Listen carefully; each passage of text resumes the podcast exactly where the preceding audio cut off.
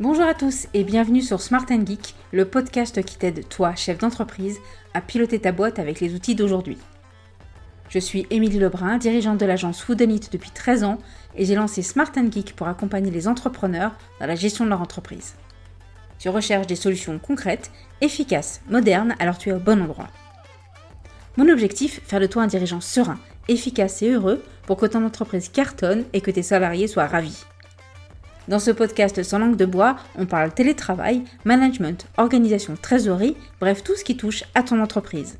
En mode smart, c'est-à-dire des conseils simples et actionnables, et du geek avec des outils actuels faciles à prendre en main. Smart Geek, c'est un épisode tous les vendredis et un supplément un mardi sur deux, alors abonne-toi pour ne manquer aucun épisode. Installe-toi confortablement, je te souhaite une bonne écoute. Smart Geek, c'est maintenant.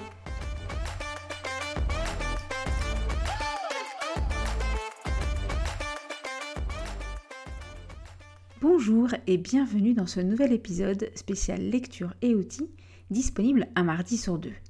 La phrase que je déteste dire et surtout entendre, c'est je n'ai pas le temps. Alors que le plus souvent, on organise son propre agenda, nos priorités et on optimise sa to-do pour ne pas en arriver là. Pourtant, rien n'y fait. On n'arrive pas à accomplir ce qui était prévu et quand on nous demande pourquoi, qu'est-ce qui s'est passé, eh bien on va se plaindre qu'on n'a pas eu le temps. Mais comment on en arrive là? Vu le nombre de sollicitations, d'interruptions qu'on connaît dans la journée, noter où passe notre temps serait une activité beaucoup trop chronophage, voire impossible. Pourtant, pour connaître le problème, il faut pouvoir le regarder en face. Est-ce que je subis mon agenda? Est-ce que je ne dis pas assez non? Est-ce que je me suis lancé dans trop de sujets dans ma journée? Ou simplement je n'ai pas passé trop de temps sur les réseaux sociaux?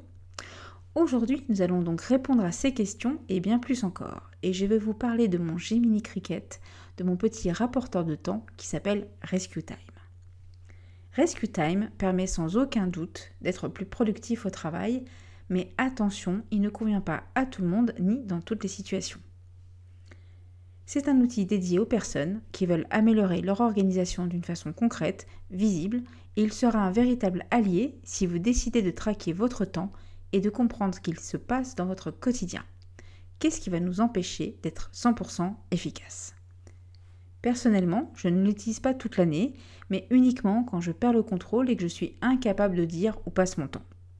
Si on ne comprend pas son comportement, on ne pourra pas agir dessus. C'est un peu comme quand vous suivez un régime, vous allez regarder ce que vous mangez, et bien là, avec Rescue Time, vous regardez où passe votre temps et à quel moment et surtout pourquoi vous avez craqué pour un second gâteau au chocolat. Alors comment cet outil fonctionne? Rescue Time est un logiciel à installer sur votre ordinateur, que ce soit un Mac ou un PC. Une fois installé, il va se lancer tout seul et tourner en arrière-plan à chaque fois que vous êtes en train d'utiliser votre ordinateur.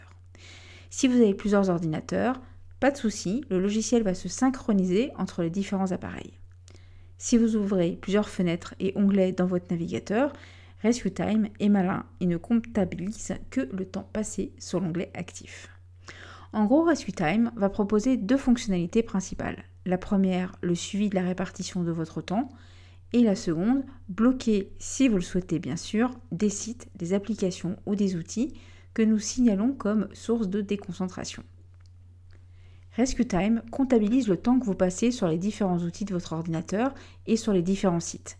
Vous pouvez bien sûr le paramétrer pour déterminer si un site doit être regardé ou pas, comptabiliser ou pas, et surtout dans quelle catégorie on l'ajoute ou avec quel outil. Par contre, s'il vous plaît, ne trichez pas en mettant dans productif les temps passés par exemple sur ikea.fr ou Zalando, ça nuirait un petit peu à votre expérience.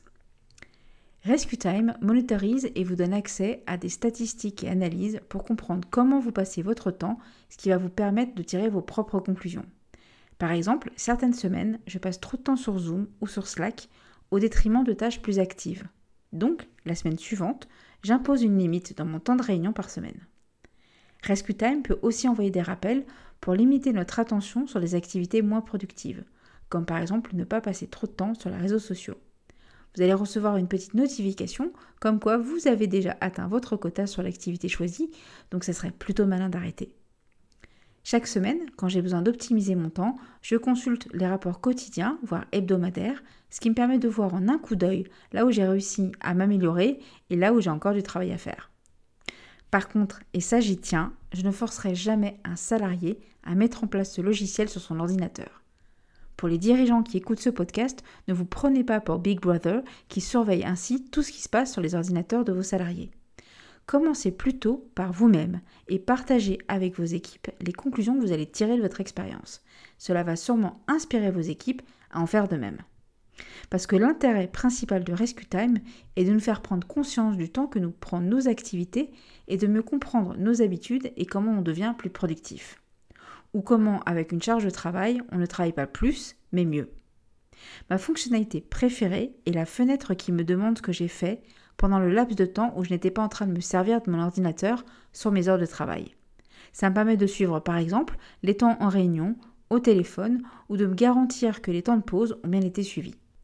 Pour les non bilingues, désolé, mais cet outil est uniquement disponible en anglais. Cela peut vous décourager, je le sais, mais voici trois raisons qui doivent vous convaincre de quand même le tester. Il va vous aider à prendre conscience de où passe votre temps. Zoom, réunion, site, mail, hors ligne, vous allez pouvoir visualiser jour par jour, semaine après semaine, voire mois, année, où est passée votre productivité. Il vous aide à revoir vos routines et à optimiser vos journées en visualisant par exemple à quelle heure vous êtes le plus dérangé ou le moins productif. Et enfin, il vous aide à mettre en place et à suivre des objectifs qui vous rendront, qui fiers de vous. En conclusion, j'adore cet outil, mais pas toute l'année. Quand j'ai besoin de reprendre le contrôle, de me sentir moins débordé, de comprendre ce que je fais de mon temps, ce qui me donne le sentiment de ne pas être efficace, je vais l'activer. Vous avez en plus deux semaines gratuites si vous voulez le tester et voir ce qui se passe dans votre semaine de travail.